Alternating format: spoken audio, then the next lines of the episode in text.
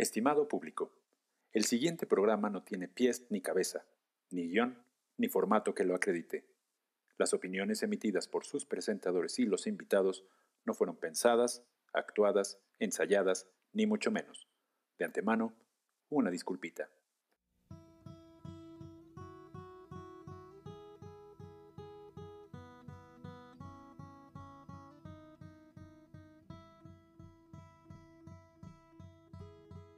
Buenas noches amigos, buenas noches al cuarto capítulo de este su podcast titulado ¿Cómo llegamos aquí? Y eh, es para mí un honor recibir de nueva cuenta a mis amores, Lorena Galicia. ¿Cómo están amigos? Y a mi otro amor, a Ah. ¿Qué tal? Buenas noches, un gusto escucharnos otra vez aquí. Un gusto escucharnos y vernos, amigos. Y, bueno, pues hoy, hoy, hoy tenemos un, una invitada, eh, una invitada muy especial que tenemos muchas ganas de traer al programa para que nos platicara de su historia. Este, y, y pues sí se dejó, sí se dejó, este, un poco este, corriendo, pero sí se dejó y tenemos el gusto de tener hoy aquí en Lore. Platícanos. Bueno, amigos, pues el día de hoy tenemos a una gran amiga. Su nombre es Paula Tajonar. Muchas personas seguramente ya la conocen. Es una gran persona y gran deportista. Nosotros tenemos el placer de conocerla desde que éramos aún más jóvenes, ya que coincidimos en las canchas de voleibol pero Pau ha destacado en diversas disciplinas, sin embargo, su mayor competencia la tuvo que vivir afuera de las canchas, ¿no? Eh, cuéntanos, Pau, eh, ¿qué estás haciendo ahorita? ¿Qué te dedicas? ¿Cómo te trata la pandemia? Hola, a los tres. Tenía un buen ratote que no los veía y qué gusto verlos, aunque sea por este medio. Qué gusto que nos ahora. Gracias. Oye, te interrumpimos literalmente corriendo porque nos mencionaste que estabas este, haciendo ejercicio, ¿no? Ajá, estaba realizando un poco de ejercicio porque me habían comentado de, pues bueno, que nos íbamos a comentar, pero como que no nos entendimos, como que sí, ya ahorita fue así de, ya conéctate, y fue así de, no, pero esto no necesito saberlo el público, pero ya estamos aquí. Qué bueno. Pero bueno, llegamos. Llegamos, llegamos aquí. Bueno, pues soy maestra de educación física, licenciada en educación física, y aparte tengo la, el CICED de, del tercer nivel. Eh, empecé con este gusto desde chica, desde que estaba en la primaria. Siempre fue como, el, como mis profesoras dieron la clase. De hecho, ahorita me llevo súper bien con ellas, ya somos colegas. Y pues en el proceso, obviamente, pues a mí me encanta el ejercicio y cómo empezamos con, pues desde que conocí Lore en el voleibol, ahí en Pumas. Y, este, y pues bueno, de ahí me fue gustando toda esa parte deportiva, la parte de la disciplina y pues fue lo que me fue orillando a lo de educación física. ¿Y ahorita qué estás haciendo? Estás dando clases, ¿no? Sí, ahorita, bueno, yo doy clases en una secundaria, pero eh, la forma en que estamos abordando la parte de, la, de las clases ha sido como sumamente complicada pues por todo lo que se ha tenido que cambiar, ¿no? Digo, creo que a todos nos cambió la vida y la forma de trabajo esta parte de, la pandemia, pero en relación con los profesores, aunque piensen que es como más sencillo, es muy, muy complicado porque tenemos que ver la forma en que los alumnos, eh, en mi caso secundaria, puedan entender, eh, puedan intentar ser Mm, que les agrade las clases como tal, que bueno, en mi caso es, me gusta que tengan un cambio en su vida, por eso decidí ser maestra de educación física, porque me gusta dejar algo en, en su vida y aportar cosas buenas para que ellos tengan un futuro. Estoy dando clases por Meet y aparte por Classroom. Eh, yo sí estoy dando las clases de, de, lunes a viernes. Mi escuela la verdad es que se organizó bastante bien, aunque repito, es una friega, estoy dando clases diario, pero yo sí estoy dando las clases como si estuviera en la secundaria, solamente que los estoy viendo tras un monitor, pero intento tener esa empatía con ellos. Yo creo que el maestro de educación física o la maestra de educación física siempre es de los maestros que más queridos, ¿no? En, en, la escuela o de los más recordados, por ejemplo, yo me acuerdo perfectamente de, de mi maestro de educación física de la primaria, que era Héctor, se llamaba, y aparte era jugador de béisbol, ¿no? Entonces, yo siempre he creído eso de los maestros de educación física, los maestros de educación física. Pues mira, sí somos... ¿Crees que es cierto? En estas épocas ya más o menos, ¿eh? Humildemente sí somos. Humildemente. No. En estas épocas ya más o menos, porque la verdad es que han cambiado mucho la, la forma de, de actividad de, de, los jóvenes de ahora. Ya no les gusta tanto la actividad física, les gusta estar encerrados y justo eso es lo que yo quiero cambiar en, en sus vidas. Eh, yo sé que sí he cambiado algunas vidas, pero algunos no nos quieren porque pues hacen bastante ejercicio, pero hay otros que como tú dices Renato, pues sí llega el momento de que han regresado alumnos que ya tienen ahorita 20, 21 años y que sí me ven así de, oh, es que usted eh, la quiero o me inspiró y todo esto y etcétera, pero por ahí va. A jugar fútbol, ¿no? no, de hecho ahí sí no, Renato, no los dejo jugar fútbol, de hecho yo sí llevo la clase completa como tiene que ser. Bien, pues. Oye, yo tengo una pregunta, Pau. ¿Qué pasa, Pablo? Desde que te conozco, te ves súper niña. Y no, o sea, yo, por favor, ¿cuántos años tienes, Pau?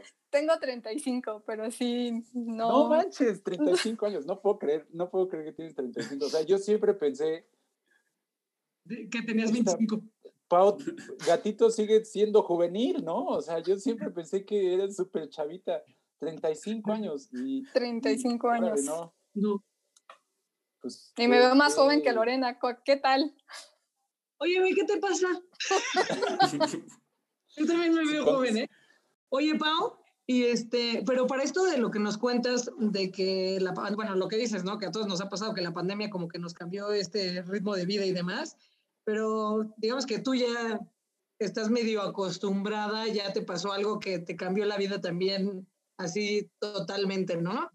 Este, y que la verdad es que para nosotros ese fue un tema que, que es bastante inspirador y, este, nos gustaría que nos contaras un poquito de cómo fue ese momento, ¿no?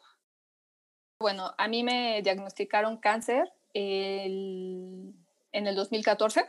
De hecho, ese año fue bastante complicado porque, bueno, lo mío fue hereditario, pero en ese año eh, fallecieron ocho familiares justamente de, de, cáncer y a mí me diagnosticaron en junio, como en junio, julio. Eh, fue algo que no, obviamente yo no lo esperaba. Eh, me hicieron una mm, como reunión de cumpleaños. Eh, tres, días había, tres días antes, cuatro había fallecido mi abuela, pero ya me habían organizado unas compañeras de Tocho Bandera, porque también juego Tochito Bandera. Mm, y este, y un entrenador me vio una bolita en el cuello. Y ya cuando estábamos ahí platicando, pues bueno, es medio, medio latosito y me dijo que si ya me estaba volviendo niño, porque ya se me veía una manzana. Y pues ya nos empezamos a reír y ya me fui a checar, pero yo no vi nada. Pero cuando mis papás no estaban y ya cuando los ¿Qué fui a ver... ¿Qué tipo de cáncer te diagnostican, Pa? Eh, tuve ocho tumores y era este... ¿Qué fue el nombre? Era un sarcoma que de los ocho tumores, ah, un, el más pequeño fue el que se reventó y pues bueno, me tuvieron que quitar también la tiroides y lo que se quedó fue en la parte de la garganta, pero fue en sarcoma. Y de ahí, pues bueno, ya cuando fue a ver a mis padres, pues mi mamá fue la que me regañó porque me dijo así de, sabes que nos tenemos que estar cuidando, este, están pasando muchas cosas en la familia, bla, bla, bla. Pues bueno, terminé yendo a mi primer cita en una clínica del ISTE y desde la primera cita, pues ya me mandaron a, a especialidad. Y desde la primera cita en especialidad, me mandaron a hacer ya estudios para operación, porque pues ya la doctora fue así de, ah, pues es que mira, se ve esto, esto, esto. Obviamente no podía decir realmente lo que era, para eso me mandaron los estudios, pero pues ya era un hecho de que me iban a, operar.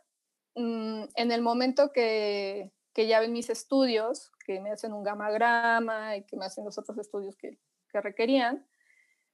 Me acuerdo que en la cita me acompañó mi mamá y nos explicaba la, mi doctora, bueno, mi oncóloga, nos explicaba que pues la operación iba a ser bastante complicada porque tenía ocho tumores y que uno de los tumores estaba ya casi apretando la vena aorta y pues bueno, si tocan esa venita ya saben que me podía haber quedado en la plancha. Era eso o eh, lastimar mis cuerdas vocales, quedarme sin voz o sin mucha voz. Pero bueno, al final del día, cuando yo despierto de la operación, pues primero fue así como de despierto y fue así de, oh, ay, estoy viva, ¿no? En primera.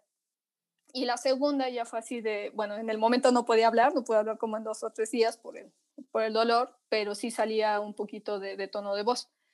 Y ya fue así como de, bueno, también puedo hablar. Lo que me acuerdo mucho es que yo me bloqueé. Cuando la doctora dijo que me podía quedar en, en la operación, pues en ese momento a mí como que se me cerró todo, yo me quedé como en mi onda y ya cuando salimos del consultorio, pues mi mamá sí la vio bastante mal. Y ya de hecho yo le dije así, oye, mamá, vamos a desayunar. Y me dijo, ¿qué? ¿Qué no escuchaste lo que te acaban de decir? Y yo, pues es que mm, no, no pasa nada. Bueno, ese día pues hablé mucho con mi mamá. Eh, la fui a dejar a, a la casa, pero ya cuando como que me cayó el 20, ya cuando iba sola, ya fue cuando fue así de chin, o sea, sí fue algo bastante complicado, que pues obviamente estaba sacada de onda, estaba como enojada, estaba como, ¿qué está pasando? O sea, no, no fue algo que, que pudiera controlar en el momento. Claro, oye, y sobre todo, pues a mí me causa mucha curiosidad saber, o sea, ese cambio tan radical, ¿no? O sea, bueno, más bien, ¿qué, qué pasa por tu mente en el momento en el que, o sea, tú estás bien, estás jugando, todo súper cool, y de repente pasa esto y te dicen, oye, ¿sabes qué? Tienes cáncer. ¿Qué fue lo primero que te vino a la cabeza? No me vino nada, me, me quedé en blanco. O sea, fue lo que te digo, que como que me cegué y ya después de que dejé a mi mamá, que ya fue cuando como que me cayó el 20, fue así de, pues es que me dolió ver muy mal a mi mamá. Y fue así de, pues no quiero como dejarles esta parte que dicen, ¿no? La parte que dicen de, de que los papás no están preparados para, para verte partir, que es más fácil o está, o sea, la cronología diría que nosotros los tenemos. Ajá.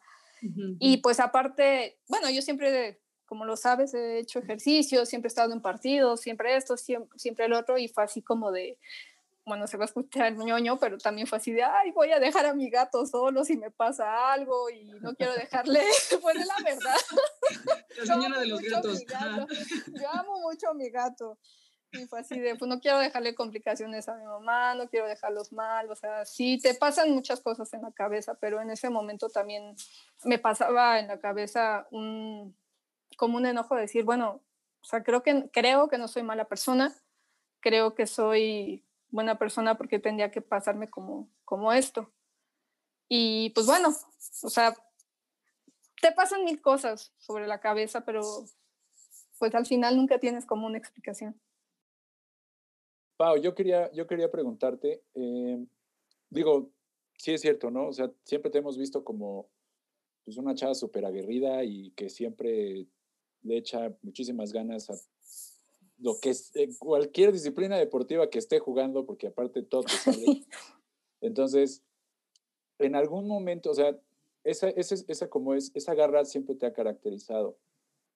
Pero yo quisiera saber si en algún momento dijiste, ah, ya, qué flojera, ah. o, o, ya, ya, ¿sabes qué? Ya, o sea, después, y más con lo que nos cuentas, ¿no? O sea, después de ver los antecedentes del, de tus familiares y todo, ¿en algún momento dijiste tú, ya, que pase lo que tenga que pasar, ya no quiero hacer nada? Te cansas, llega un momento donde te cansas. Eh, en el 2014 me operan el 6 de agosto y después de eso, en octubre me dan la primera toma de yodo radioactivo, porque me, me dieron dos veces la toma de, de, yodo radioactivo.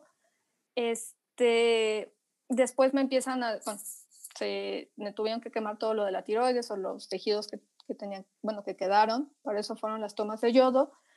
Este, fue complicado, te aíslan, te aíslan dos semanas, te dejan en un cuarto de, de plomo en el hospital y estás tú solo.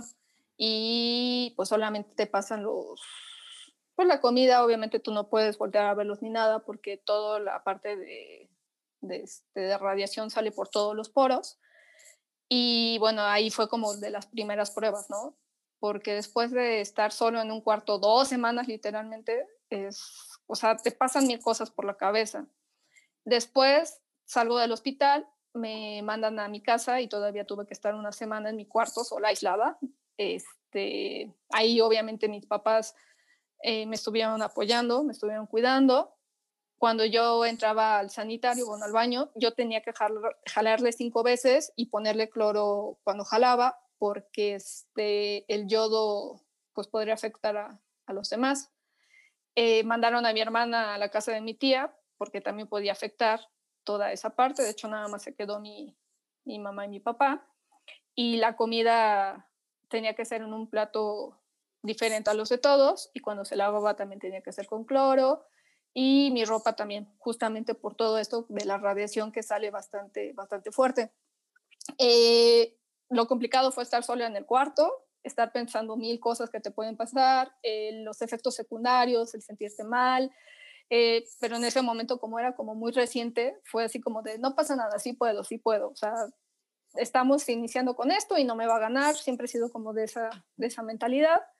Y bueno, ya después de octubre, cuando me dijeron que seguía teniendo cáncer y que un sarcoma, que este, pues obviamente dije, bueno, no, le voy a seguir en la lucha, vamos a estar bien. Eh, esto no, no va a hacer que, que cambie mis planes tal vez de vida. y lo seguí haciendo. Empecé con, con, radiaciones. Antes de empezar con radiaciones, me llevó a mi mamá, nos fuimos un viaje juntas que nunca, nunca habíamos hecho. Eso fue algo que, que me marcó mucho. Es algo muy importante para mí. Mi mamá no conocía Chiapas. Nos fuimos a Chiapas, yo ya lo conocía, pero bueno, Lorena sabe que la cuestión familiar desde chica ha sido un poco complicada pero cambió mucho.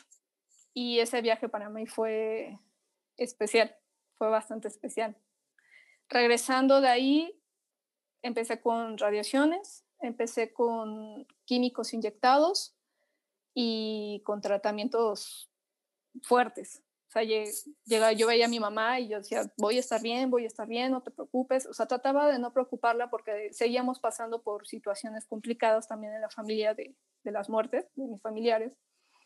Y bueno, a mediados del 2015 me puse mal, bastante mal de nuevo. De hecho, casi, pues, casi me toca irme de nuevo. La vida me dejó aquí. Eh, regresé de, del hospital y, y, llegó un momento donde pues yo respiraba y decía, es que estoy cansada, estoy fastidiada, se siente feo, eh, las sensaciones, el vómito, eh, la debilidad, los mareos, el a veces no pararte y sentir que se te mueve todo. Eh, pasé por muchas situaciones feas y llegó un momento en el 2015-2016 que yo dije, ya estoy harta, ya no puedo, sea, ya, ya quiero que se termine, ya, ya me cansé de estar luchando y me enojé mucho con la vida, me enojé mucho porque fue como el, lo que te decía al principio, ¿no? O sea, yo veía en, ese lapso de tiempo que fue como el, o sea, hay gente que mata, hay gente que, bueno, yo soy muy sensible en ese aspecto, ¿no? Así de que también que le hace daño a los animalitos o todo eso, y decía, ¿y, por qué? O sea, ¿por qué yo? Que, o sea, ¿qué hice? ¿Por qué yo? O sea, hay gente que, que, realmente es mala y yo creo que yo no he como lastimado a alguien. O sea, me, enojé muchísimo con la vida. Y, llegó un momento, y llegó un momento donde yo misma dije, ya, ya, ya no quiero ya no quiero, ya me cansé, ya me fastidié. Y no me quería parar de la cama y pues yo veía mal a, mi mamá. Pero bueno, bueno, a lo mismo.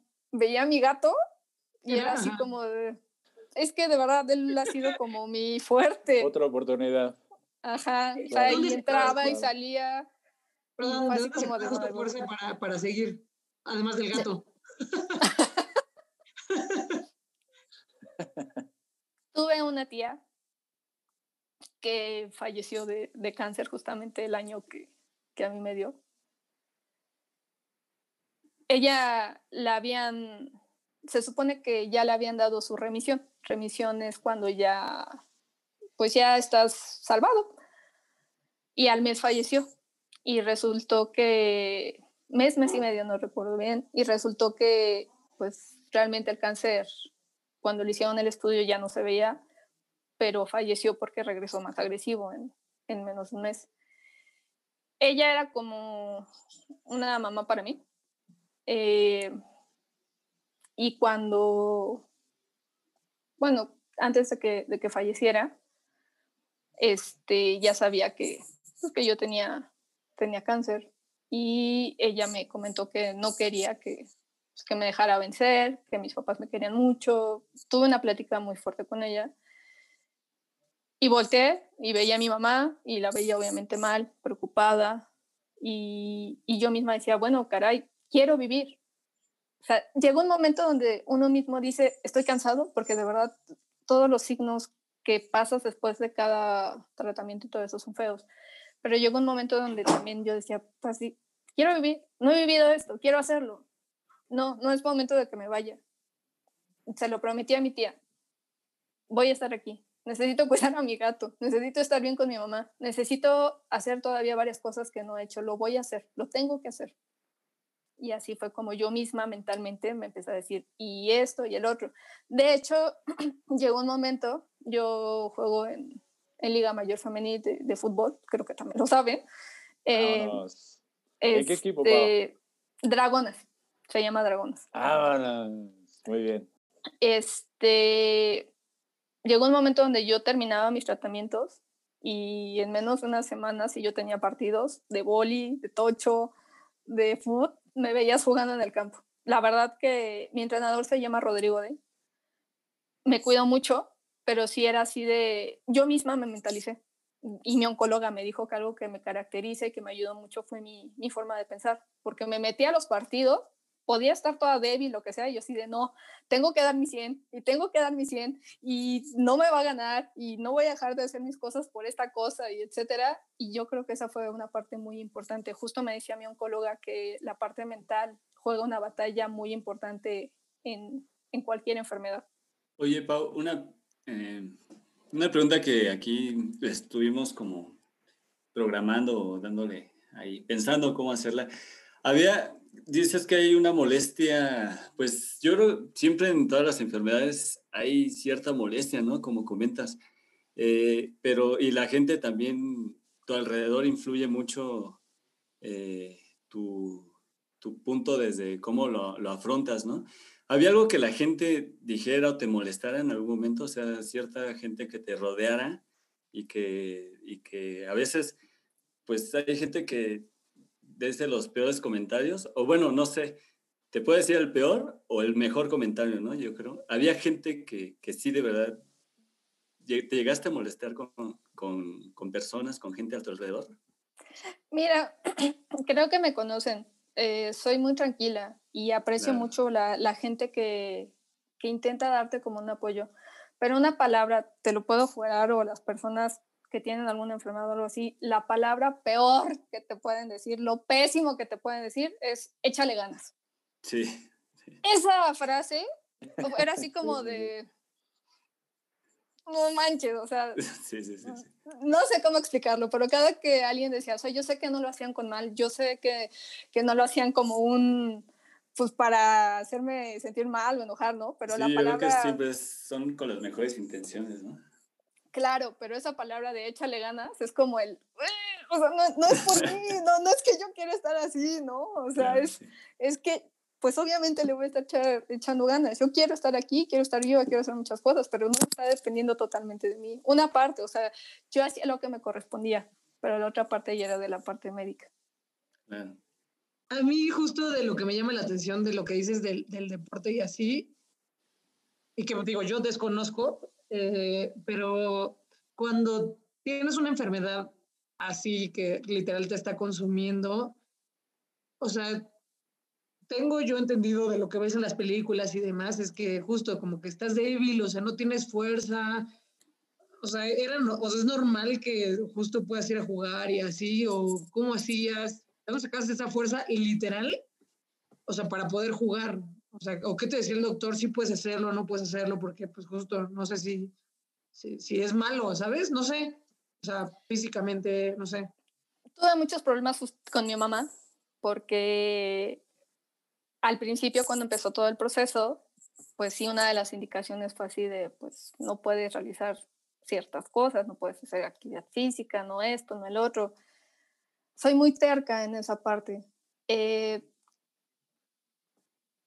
yo sentía que si dejaba de hacer algo, si dejaba de trabajar incluso, porque nunca dejé de trabajar, me, tocaban mis tratamientos, me iba al hospital, tenía mi tratamiento y regresaba a dar clases. La misma directora me llegó a decir así de, vete a tu casa a descansar.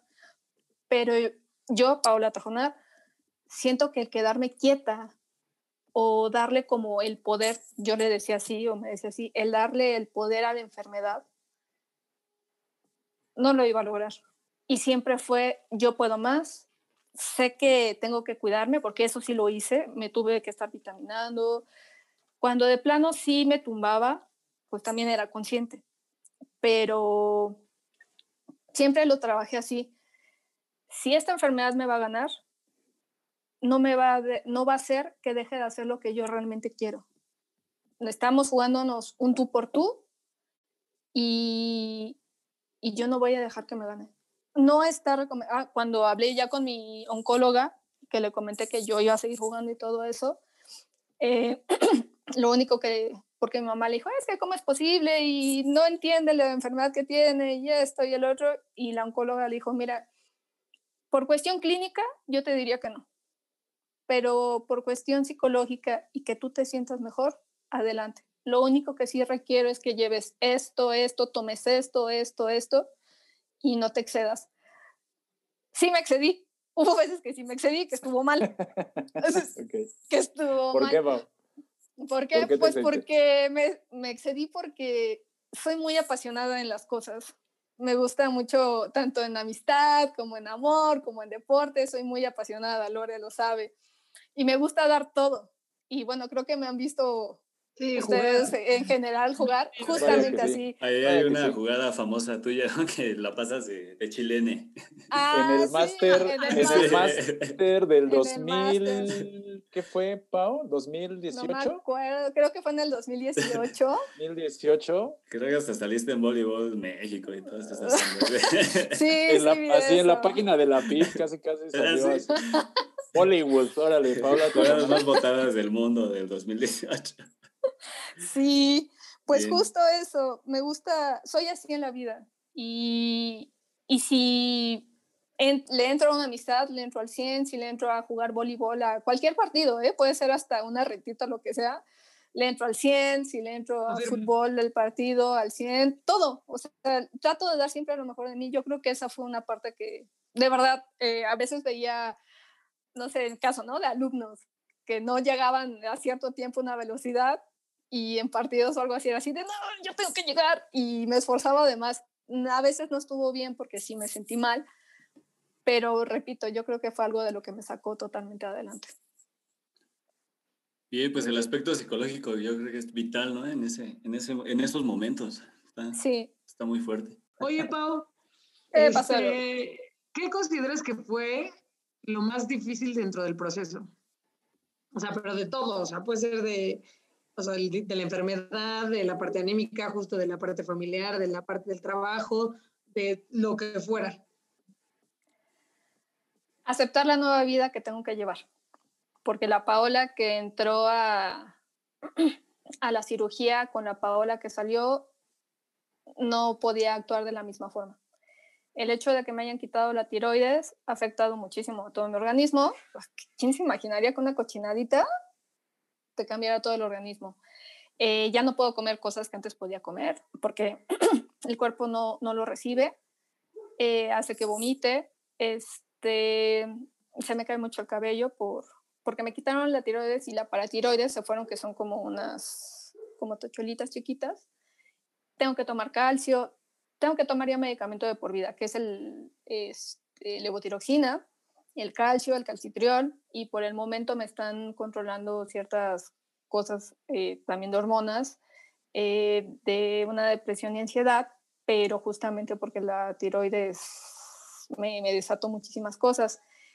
Eh, creo que el adaptarme y el aceptar esos cambios, porque aparte soy demasiado friolenta, tengo que tener, ustedes a lo mejor pueden estarse muriéndose de calor, pero yo estoy toda con frío, o al revés, ustedes pueden estar con frío y yo con calor, este, los cambios de, humor, eh, la piel que se me reseca mucho, eh, el enojo que se me puede dar de repente, em, el no tener tiroides te, cambia totalmente muchas cosas de, de, vida, de forma de cómo estabas, y el acostumbrarme a la nueva Paola, yo creo que, que eso ha sido como el, el mayor, este, el mayor problema. Oye, Pau, y yo quiero, perdón Lore, ahorita se me, se me ocurrió una pregunta que se me salió así de la, de la mente. ¿Qué, ¿Qué, ¿Qué fue lo que te hizo cambiar en tu vida? O sea, digamos que Paola ya era así, luchona y entrona y dándolo todo al 100 y por eso salió? ¿O Paola tuvo que aprender a darlo todo para poder salir? ¿Qué fue primero, el huevo o la gallina? Pues igual que el huevo y la gallina, te puedo decir que Paola siempre ha sido como esa forma luchona, esa forma de, querer salir, de, de dar siempre todo, pero la vida siempre te enseña que hay cosas nuevas por aprender y que puedes dar más, todavía más. Llega un momento donde uno piensa que tiene un límite, pero te das cuenta con las cosas que te da la vida que no es cierto, que puedes dar todavía más. No mames, eres una chingona, neta. Pau, así, en tus peores, ¿cuál era una canción así que te motivara? En mis peores, una canción que me motivara, ay. Buena pregunta. ¿Qué te acuerdas? Si no. ¿E-, ¿Eres, eres musical? Bueno, Así, o sea, sí te la música para, para que... Es que escucho un poquito de todo. Soy musical, pero no soy tan apasionada. Hay una canción Pero como dice Lore, una que... Hay una que me quedó muy grabada. Cuando... En el 2015 me fui a... del otro lado del charco. Me fui un rato justamente porque necesitaba como... como hacer cosas que no había hecho y una de esas fue, dije, bueno, quiero conocer ciertos lugares de, Europa, quiero ir y pues no sé lo que vaya a pasar, pero sé que voy a conocer, ¿no? Igualmente me aventé del paracaídas y empecé a hacer cosas que no había hecho, justamente porque dije, no sé qué vaya a pasar. Por miedo, que dejas de hacerlas por miedo, ¿no? Pero, pero ya justo cuando llegas a este punto en el que es como de, güey, de ahora sí tienes que vivir, ¿no? O sea, tienes que vivir al 100 ahí es cuando te atreves a hacer absolutamente todo. Bueno, no, no es por miedo, es por porque yo justamente me apasionaba mucho con los partidos y a veces el entrenar y todo esto y no quería dejarlo porque aparte siempre he sido muy disciplinada. Pero llegó un momento donde también, después del, proceso, cuando empezó, que dije, o sea, sí me gusta lo que estoy viviendo, pero no, si llega a pasar algo más allá, quiero sentir eso, o sea, lo que quería hacer, lo quiero vivir y empecé a hacer todo eso. Ahorita algo que a mí me encanta y que es enormemente es viajar, me encantan los paisajes. Eh, a mí me mm, aprendí, bueno, aprendí todavía más a, a sentir el aire, a cerrar los ojos y escuchar el mar. Me encantan las cascadas. Eh, cuando te avientas el paracaídas y sentir que no te pasó nada y caíste y cuando me levanté fue así como de, estoy viva, o sea, neta estoy viva, o sea, esa adrenalina que tienes es como, el, neta estoy viva, tengo, tengo que hacer más cosas todavía. Eh, una canción, eh, me fui, bueno, uno de los lados que fui fue a Venecia. Cuando estaba, cuando llegué a la estación donde están los trenes que te dejan ahí en Venecia, me acuerdo que estaba esperando para ver para dónde me iba o preguntar para dónde estaba mi, mi hotel y todo eso, porque también el irme del otro lado del charco salió con una muy buena amiga, salió así de, ¡pum!, nos vamos en una semana. Y me fue en una semana, o sea, y ya no había lugar ni nada porque era Semana Santa, pero aún así fue así de, me largo, o sea, a ver cómo, pero me largo, lo quiero, ajá, y empecé a hacer ese tipo de cosas. En la estación había una música que se llama Claro de Luna, es clásica, alguien la, estaba eh, alguien la estaba tocando y volteo y era un chavito que te gusta de 12, 14 años, pero me sentía tan relajada, me sentía tan tranquila, me senté en un escalón y ya, me puse a verlo, a verlo, cómo lo estaba tocando, cerré los ojos y ahora cada que escucho esa canción, pues es como un, un respiro para mí. Eh, yo creo que es una cosa significativa para mí. Qué chido, buena. Qué chido, Muy bien. Buena. ¿Qué más? ¿Qué más, Lore? Eh, pues, es que estás muy cabrona, neta. te juro que de todo es como de. Ajá, sí. Nosotros este pensando en nuestras estupideces y trivialidades. No, es que esa, esa, esa parte estuvo muy, muy chida. como que sí nos transportó a ese momento, ¿no? Así como, sí, 100%, ¿eh? O sea, o sea, lo que dices de aprender a disfrutar el aire, o sea, cosas como tan simples que ni siquiera percibes, ¿sabes? O sea, porque pues no les das importancia porque existe fíjate, ¿no? Fíjate, la gente está muy acostumbrada o estamos muy acostumbrados a hacer este movimiento. O sea, es un ejemplo, hacer este movimiento y es normal. Pero cuando tenemos, no sé, una lesión o lo que sea, valoramos ese, ese movimiento. Hay un momento en el que háganlo, en el momento de que salgan a algún viaje, de verdad respiren algo, algo nuevo, eh, un atardecer, un amanecer. Y sí, hay muchos que han de decir que, este, que, que dicen, ay, pues qué, un atardecer, qué, un amanecer, qué, o sentir la brisa del mar, qué. Pero al final del día, cuando llegamos a un punto mm, de muerte, cada uno, porque todos vamos para allá, no te vas a llevar las cosas materiales, no te vas a llevar nada económico, no te vas a llevar nada. Lo único que te llevas son las experiencias y esas sensaciones que, que tienes un día a día. Claro, y suena súper cliché, pero es 100% real, ¿no? O sea, muchas veces nos preocupamos literal por tonterías, ¿no? Y cuando escuchas historias como la tuya, de inspiradoras, es cuando dices, mierda, ¿no? O sea, yo preocupándome por, por tonterías, la neta, ¿no? Que eso me lleva a, preguntarte algo. Dos cosas. La primera, eh, ¿qué le dirías a esa gente justo que se hace una tormenta en un vaso de agua y que literal, o sea, se preocupa por cosas súper banales, ¿no? ¿Qué digo? Cada quien las cosas son, les da la importancia que, que para cada persona o sea, pueden ser, ¿no? Pero digo, yo creo que todos, o sea, justo lo que te decía, ¿no? O sea, puede que tú pienses que ahorita tu problema es un problema inmenso, pero cuando escuchas una historia como la tuya dices, no, es una pendejada, ¿no? En ese momento te das cuenta. Y, o sea, ¿qué les dirías a esas personas que llevan más allá algo que realmente no tiene importancia? Pues mira, Échale ganas. No, no es cierto. y con esto cerramos el programa.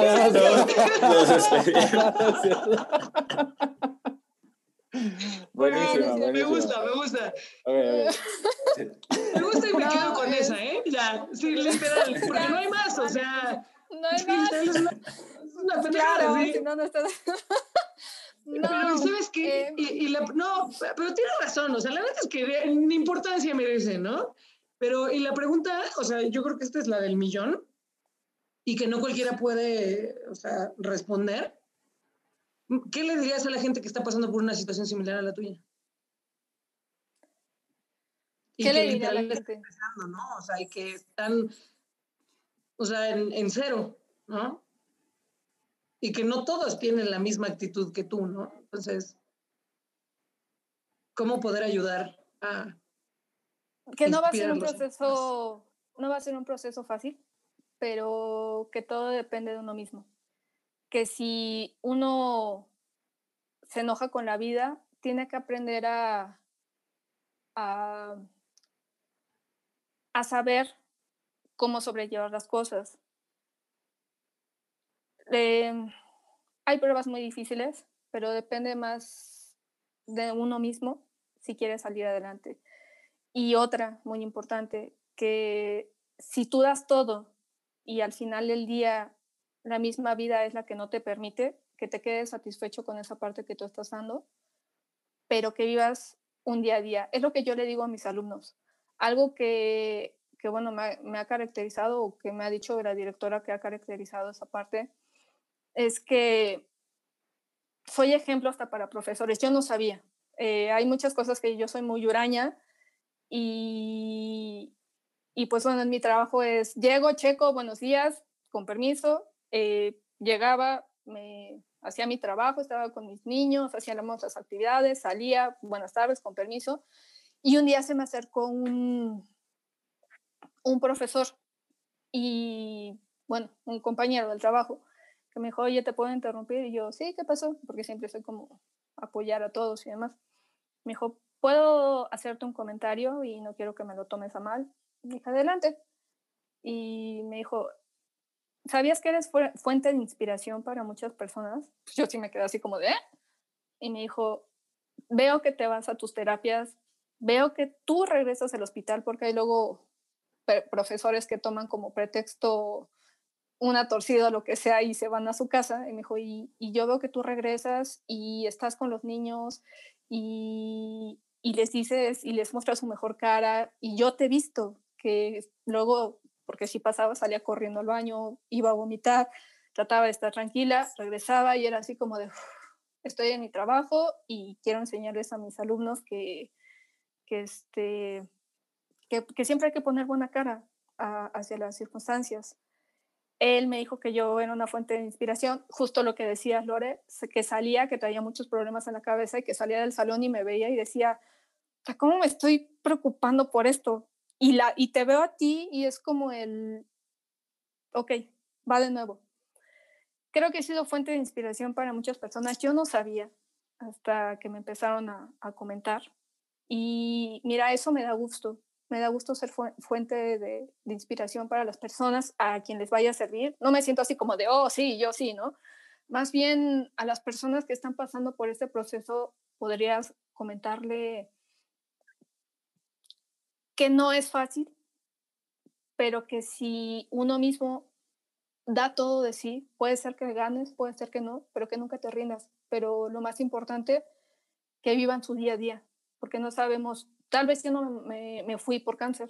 A lo mejor el día de mañana voy caminando no sé, me resbalo y me descalabro o me, me mato ahí, pero a lo mejor no es que se vayan por una enfermedad, que no piensen que se van a morir por una enfermedad que tienen, aunque sea crónica, que mejor en vez de estar perdiendo el tiempo en pensar que me va a pasar algo, que voy a hacer esto, que X, mejor que vayan viviendo su día a día al máximo. Y eso no se lo digo solamente a las personas que están en un mismo proceso, sino a ustedes mismos, a las personas que nos estén viendo, que vivan su día a día porque no sabemos qué día se nos puede apagar la luz y no despertar. No esperen a tener una enfermedad, no esperen a que, a que alguna pase algo. Si tienen mamá todavía, si tienen papá todavía y están enojados, si tienen hermanos, primos, lo que sea, abrácenlos, aprovechen ese momento repito, no, no sé si me quede mucho tiempo, no sé si nos quede más, pero no pierdan el tiempo. No importa si nos vamos por una enfermedad, si nos gana una enfermedad, hay que luchar hasta el final contra eso. Pero es importante esta parte de vivir al 100 siempre, porque es lo que se lleva y es lo que importa. El abrazar hoy, el sentir hoy, el querer, el amar, ¿por qué no a veces hasta el llorar? Vívanlo, vivan al 100. Eso es lo que te puedo decir, Lord.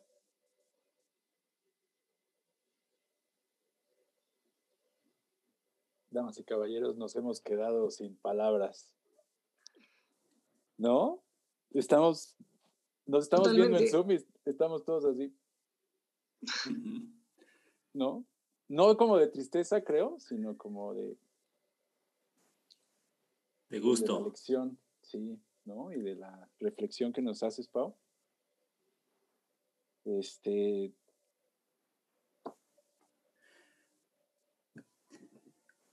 Oye, Pau, y, todo, y todo eso te, te pues lleva ahorita, ¿no? A hoy. Está cabrón. Te me trabaste, Renato, perdón. ¿Qué tienes, Lore? Estaba esperando a Lore que, que iba a decir algo. No, es que estoy. Mm, no sé, sí, o sea, speechless. no sé qué decirte, o sea, está muy, muy cabrón, está. Pero, güey, eres una inspiración neta, cabrón. Y tienes razón en todo lo que dices. Eh, no sé, ¿qué ibas a decir tú, Reni? No, que todo, todo ese, ese camino que, tiene la lleva a, hoy, ¿no? Te, trae a, hoy, enero del 2021, ¿qué, qué, qué estás, qué sigue para Pau, ¿no? O sea, ¿qué, qué viene ahora o cómo está cómo va a afrontarlo este 2021 y, y, qué, y qué está haciendo para, para, llegar o para estar. ¿Qué sigue para Pau? Seguir viviendo, seguir viviendo, seguir sintiendo, que a pesar de que estamos en una pandemia y que estamos encerrados, la vida, tener vida está poca madre, que a pesar de que estamos pasando por circunstancias complicadas en el mundo, estamos aquí, ¿Qué sigue para mí? Seguir intentar cambiar vidas por medio de educación física, que sí lo he hecho. Inspirar a mis chamacos a que, a que puedan ser algo más en la vida que lo que les dicen que pueden ser. Porque algo que me gusta llevarlos más allá de en educación física, más que la parte este, deportiva, es la parte eh, mental, justamente lo psicológico, que, ellos sepan que lo que se propongan lo pueden hacer y, tratar de que si hago conciencia con uno de todos los alumnos que tengo, si hago conciencia con uno, ya hice una diferencia. ¿Qué sigue para mí? Intentar seguir cambiando vidas, seguir viviendo, seguir amando, sonriendo, llorando, sentir lo que es realmente la vida. Eso es lo que sigo. Qué chido, Pau. Oye, y este, eso digamos que es la parte, la parte esencial de Pau, ¿no? Y respecto a, respecto a tu enfermedad, hoy, ¿qué pasa? ¿Cómo estás? Eh, El 21 de enero del año pasado me dieron de alta. Se le gané la enfermedad. No. Gracias. Sí, sí, sí. Ovación de pie. Ajá. Pero, pero. este... Puta madre, ya que cortamos el programa. no. Pero. Mira, después de que te dan tu remisión, tienes que estar yendo a, a chequeos cada dos o tres meses durante, o sea, primero los dos primeros años, después sube a seis meses el tercer año, cada seis meses, después ya cada año, ya de por vida. Sin embargo, por esta pandemia, pues las revisiones que me tocaban no he tenido ninguna.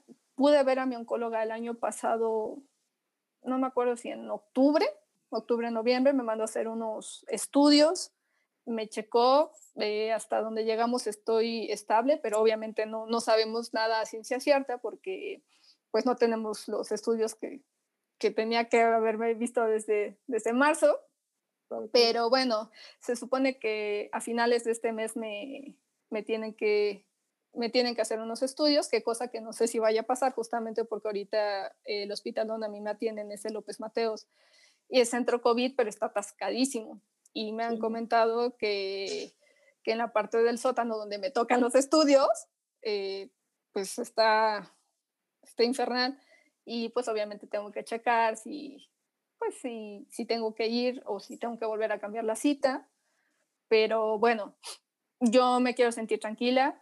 Eh, si por X o por Y llegar a regresar algo, voy a volver a afrontarlo. Es como, como se los comentaba. Yo ahorita me siento bien. Eh, algunas veces sí da como el bajón, pero pues es como todo, ¿no? O sea, por ahí dicen que, que la vida sube, baja, sube, baja, y eso significa que estás vivo. Porque si la, fuera, si la vida fuera continua, significa que estabas, que ya no estás con vida. No sé ahorita qué onda, pero pues voy a seguir, como te decía, Loren, seguir viviendo. Y si me llega a tocar de nuevo volver a enfrentar algo más, lo enfrento con la cara en alto y, y hasta donde yo llegue. Qué fregón. Me gusta esa actitud. Ganadora. Que todos tenemos que tener. Todos tenemos que tener esa actitud siempre. Claro. Oye, Pau, pues muchas gracias por haber aceptado participar en nuestro podcast, sobre todo por, o sea, contarnos esta historia que pues, no es cualquier historia, tenerlos la confianza y este y contagiarnos, ¿no? De, de esta actitud positiva. No sé si quieren ustedes hacer alguna pregunta adicional. Mis hermanos del alma.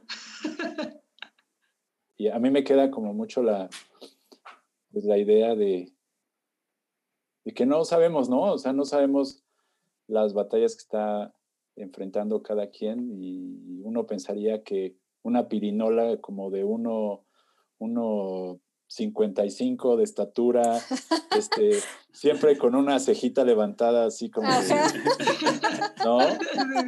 Y que, y que, va por todas las, todas las bolas y que, y que siempre le está echando porras a todo su equipo, eh, pues, pues no sufre, ¿no? Nada, Pau, muchas gracias. Neta, qué gusto conocerte y muchísimas, muchísimas gracias por compartirnos tu historia. Gracias a ustedes por invitarme, de verdad. Muchas gracias. Pues igual, Pau, date, date las gracias. Creo que eres doble fuente de inspiración para, para todos. Primero, pues por la, la, historia de vida que nos acabas de compartir y que a todo el auditorio creo que, que le va a servir, ¿no? En, en algún momento y, y también porque, pues, tu labor como maestra es vital en, en una sociedad y, y la, la, acción que llevas al, al tratar de transmitir todo esto y tratar de cambiar vidas mediante el deporte, pues es la que, la que hace bien a un, a un país y a, y a, todos, ¿no? Y pues también darte gracias por, por, todo eso y por, por, lo que nos acabas de, de, compartir, ¿no? Muchas gracias. Gracias a ti, Pues bueno, amigos, después de este capítulo que nos deja un poco sin aliento, pero eh, que nos deja pensando muchas cosas, no es, definitivamente no es un capítulo triste, es un capítulo de celebración, porque por ahí dicen que pues el cáncer no es muerte, es, es lucha. Y, y Pau Tajonar, pues, pues ya nos enseñó que así es. Así que esto es un capítulo de celebración de vida. Eh, abracen a sus seres queridos, eh, aprendan de todo lo que puedan aprender. Y pues aquí tenemos un exponente de, de aprendizaje de vida, Pau Tajonar. Síganla en sus redes sociales, en, en Facebook. eh, y pues, pues nada, Pau, muchísimas gracias, muchísimas gracias por, por darte el tiempo. Perdónanos por haberte apartado de tus workouts del día. No pasa nada. Y, y pues nada, algo que quieran agregar mis hermanos. Nada, es un placer estar con ustedes, chavos. Chavos ya no tan chavos. ¿Cómo no? Sí, seguimos estando chavos. ¿Y tú qué dices si tú eres la que más chavos se ve? pues bueno, amigos, muchísimas gracias. Muchísimas gracias, Lore. Muchísimas gracias, Reno. Esto fue cómo llegamos aquí. Cambio y fuera.